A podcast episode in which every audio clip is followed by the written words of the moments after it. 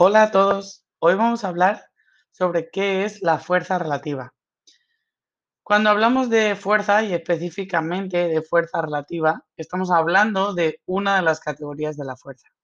La fuerza como concepto se puede clasificar en ah, muchas categorías distintas en función de cómo y dónde se manifiesta. El día de hoy vamos a comparar o diferenciar dos de esas manifestaciones para entender claramente el concepto que nos interesa, que es la fuerza relativa. Las dos clasificaciones a comparar son la fuerza absoluta y la fuerza relativa. La fuerza absoluta es simplemente aquella que hace referencia a cuánto puede levantar una persona, cuánto peso, con independencia de su propio peso corporal, de cuánto pese esa persona.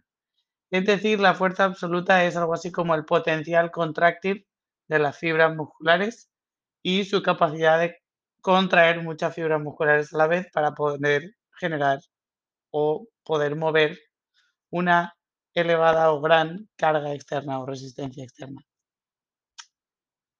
Eh, la fuerza relativa es la fuerza, digamos, la resistencia que es capaz de mover una persona en relación con su peso corporal. Voy a explicar esta última parte.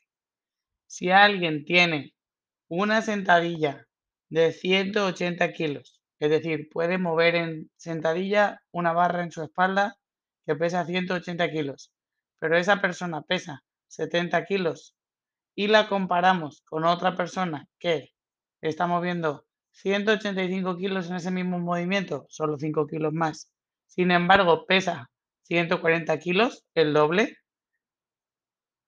Este último tiene más fuerza absoluta porque la carga o la resistencia total externa que puede mover es mayor. Sin embargo, el primer ejemplo tiene una fuerza relativa mayor. Normalmente, la forma de medir la fuerza relativa más utilizada eran los multiplicadores de peso corporal. ¿Qué es eso? Los multiplicadores de peso corporal son unas medidas eh, o un indicador que compara el peso que mueves en cada uno de los distintos movimientos de levantamiento en relación a tu propio peso corporal. Es decir, ejemplo, yo, Marta, peso 60 kilos y tal vez soy capaz de mover 120 kilos en un ah, peso muerto.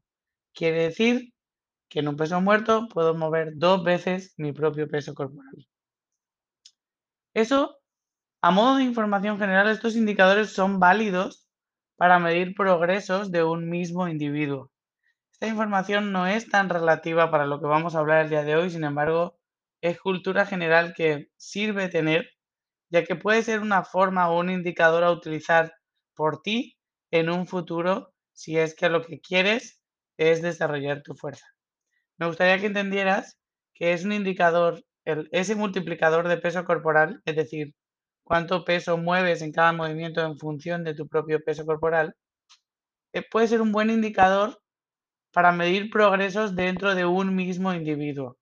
Es decir, si siempre me tomo a mí como referencia, de aquí a seis meses vistas, si sigo entrenando mi fuerza, saber cómo voy progresando.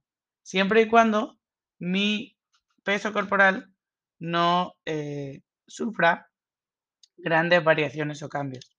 Sin embargo, no es una buena opción este multiplicador de peso corporal para comparar la fuerza relativa de varios individuos, ya que aquí normalmente salen ganando los individuos que tienen un menor peso corporal. Sin embargo, hoy no queremos hablar de esto, esto es simplemente un pequeño tip para el futuro. Puede ser un buen indicador para ti saber que pasaste de mover 1.5 veces tu peso corporal en un movimiento a dos veces tu peso corporal en un movimiento. Eso quiere decir que tus números se están moviendo hacia la dirección adecuada. Hoy no queremos hablar de eso, sino de la utilidad de trabajar y mejorar la fuerza relativa.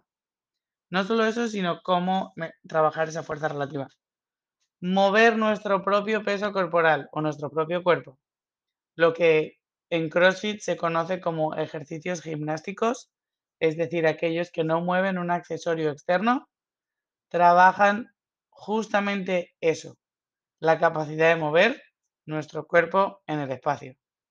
Mejorar esta capacidad de manejo de nuestro propio cuerpo en el espacio obtiene beneficios no solo a nivel de coordinación y agilidad, sino que al mejorar la fuerza del centro se han encontrado ya correlaciones con mejoras a la hora de mover objetos o, resistencias externas. Es decir, mejoras en la fuerza absoluta. ¿Qué quiero decir con todo esto? ¿Cuál es la única manera de mejorar ese manejo de mi propio peso corporal? Trabajar o entrenar con mi propio peso corporal. Y es precisamente lo que Notch está haciendo en la mayoría de los casos de entrenamientos on demand y de entrenamientos, em, digamos, virtuales. La mayoría de nuestros, nuestros entrenamientos no solo son entrenamientos de corta duración y alta intensidad o media alta intensidad, sino que utilizan tu propio peso corporal y ocasionalmente una carga externa ligera. Eso quiere decir que lo que estamos enfocándonos en trabajar ahora es algo así como la base de la pirámide. Necesitamos primero asegurarnos de que tengas un buen control de tu propio cuerpo y una buena fuerza relativa antes de que empieces a mover objetos externos más pesados. Además, mejorar tu fuerza relativa y tu control de tu propio cuerpo va a indirectamente suponer o obtener mejoras en tu fuerza absoluta. Así que este podcast lo único que pretende es hacerte entender un poco la diferencia entre ambos conceptos y hacerte ver los ojos perdón, abrir los ojos y ver los beneficios de trabajar únicamente moviendo tu propio cuerpo. Nada más por ahora. Nos vemos con más información la semana que viene.